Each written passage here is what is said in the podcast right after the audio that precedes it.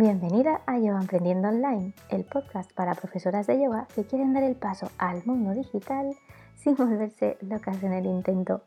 Yo soy Marta Montesinos, Project Manager Digital y hoy, de la mano de Ana, fundadora de Lobos de Papel y especialista, entre otras disciplinas, en copy, vamos a aprender cuáles son los errores más frecuentes que debemos evitar a la hora de escribir nuestros textos.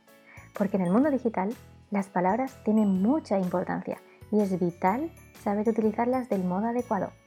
Ana, el micro es. Comencemos. Hola, muchas gracias Marta por invitarme y por tu presentación. Y bueno, como decía Marta, he venido a contaros los errores más típicos que suele cometer la gente cuando redacta los textos para su web, emails o los guiones para sus vídeos de ventas, webinar o lo que sea es decir, los errores en su copy. 13 concretamente, así que espero que no seáis supersticiosas.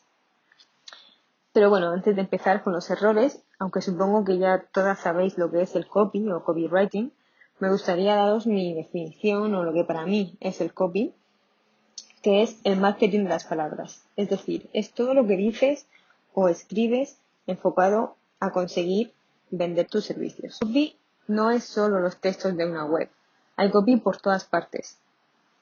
En los emails, tanto de venta como de newsletter, en los guiones de los vídeos, en la publicidad de redes sociales, incluso en los posts de tu blog o de redes, cuando pides que te comenten o que compartan tu publicación.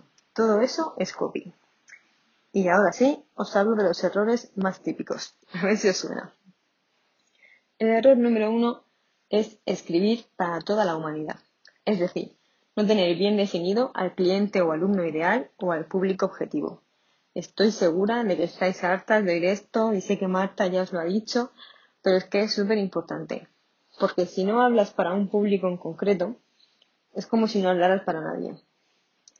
Vas a formar parte de todo el ruido, de todos los mensajes de la gente con un servicio parecido al tuyo, y no vas a conseguir el recurso más valioso hoy en día para vender, que es tener la atención de tu posible futuro alumno, o como a mí me gusta decir, de tu futurible alumno. El error número dos es no tener en cuenta la temperatura de este futurible alumno.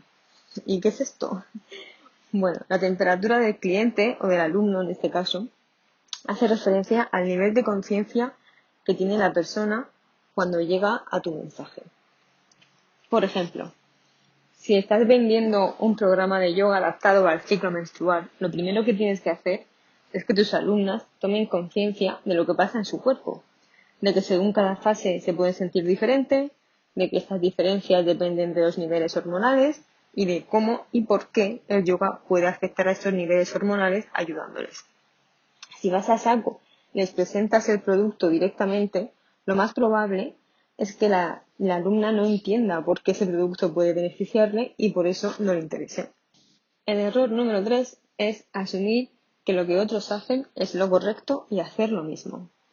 Para empezar, porque no sabes si de verdad les está funcionando. Incluso si les funciona, no sabes si tenéis el mismo público objetivo, no sabes por qué les funciona. Yo me encuentro con muchas de mis clientas que me dicen, por ejemplo, pues Xuanlan hace esto o hace lo otro, siempre les digo lo mismo, Xuanlan ya es muy conocida y no necesita llamar la atención tanto como tú, que estás empezando ahora en el mundo online. El error número 4 es mirarse el ombligo todo el rato.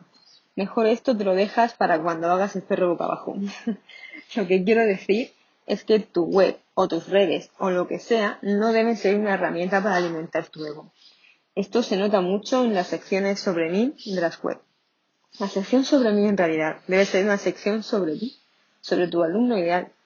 Cuenta tu historia, claro, pero cuenta la parte en la que tus futuribles alumnos se puedan sentir identificados, conecten contigo y entiendan que tú eres la persona que les puede ayudar.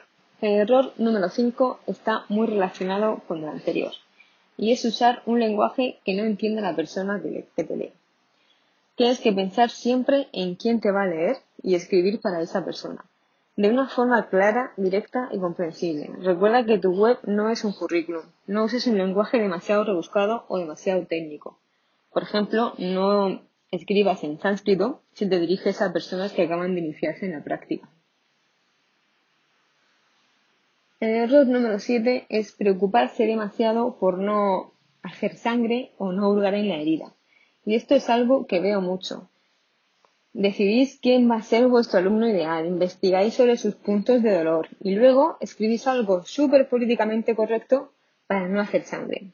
¿Y cómo queréis entonces captar su atención? ¿Cómo queréis que se sientan identificados con esos puntos de dolor? Y ojo que no se trata de ir de borde o de perder la educación, pero no tengáis miedo de exponer claramente cuál es el problema de tu alumno y cuáles serían sus consecuencias si no lo soluciona. Error número 8 es querer salvar el mundo, querer solucionar todos los problemas de tus alumnos en un solo texto. Esto no funciona, en parte porque la persona que lo lee se dispersa y porque no vas a poder profundizar todo lo necesario si quieres hablar de muchas cosas a la vez. Así que recuerda, un texto, un problema, una solución. Por supuesto, la tuya.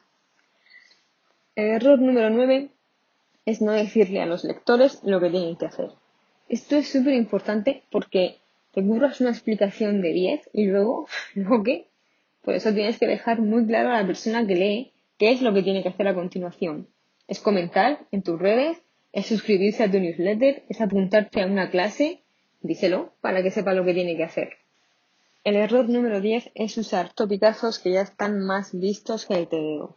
Aléjate de todas estas frases y coletillas casposas como te lo vas a perder o no lo dejes escapar o una que está muy de moda ahora de en los tiempos que corren haciendo referencia a este nuevo mundo post-pandémico.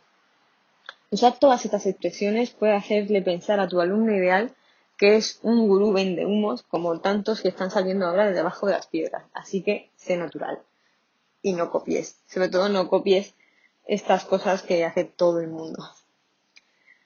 El error número 11 es hablar de características y no de beneficios, porque las personas tomamos la decisión de compra desde una perspectiva totalmente emocional y luego ya intentamos justificarlo racionalmente. Por eso, lo primero que tienes que hacer al escribir sobre el servicio o producto que vendas es explicar cómo de bien se va a sentir la persona que lo consuma. Y luego ya le contarás si son dos semanas o cuatro, o si el curso tiene cinco módulos o veinticinco. El error número 12 es exagerar. Debes contar los beneficios, pero no te pases exagerando, porque si no, además de sonar demasiado bonito para ser verdad, vas a crear unas expectativas en el lector que si luego te compran lo que tú ofreces y no se cumplen, no va a ser un cliente contento. Y esto no te interesa. Así que no hagas promesas que sepas que no vas a poder cumplir. Y lo mismo pasa con los testimonios, que no se pasen dando cera porque se nota. Y por supuesto, nunca jamás te inventes un testimonio. El error número 13, y con esto ya termino, son las faltas de ortografía. Por favor, no cometas faltas de ortografía. Parece una obviedad, pero no lo es. Y un texto con faltas de ortografía llama mucho la atención del lector, pero de forma negativa. Y se pierde la atención sobre el mensaje, que es lo importante. Así que, bueno, para resumir todo este rollo que acabo de soltar, recuerda, dirígete siempre a tu público ideal. Ponte en su piel antes de escribir. Empatía, empatía, empatía. Piensa en lo que a ti te gustaría leer u oír si estuvieras en su situación. Habla de beneficios primero y de características después. Usa un lenguaje sencillo que sea fácil de entender para la persona que lo lea. No olvides incluir una llamada a la acción y revisar la ortografía. Y con esto me despido, espero que os haya servido y que tengáis mucho éxito en vuestros proyectos online. Namaste. Muchas gracias Ana por este episodio tan esclarecedor. Seguro que más de una de las yoga emprendedoras que nos están escuchando ha terminado cogiendo notas para corregir sus próximos textos. Yo, lo confieso, sí lo he hecho. Y así llegamos al final de este episodio. Si te ha gustado este podcast, déjame un comentario en mis redes sociales y compártelo con aquellas profes de yoga que creas les pueda ser de utilidad. Muchas gracias por tu tiempo y nos escuchamos en el próximo episodio de Yoga Emprendiendo Online, el podcast para profesoras de yoga que quieren dar el paso al mundo digital sin volverse locas en el intento.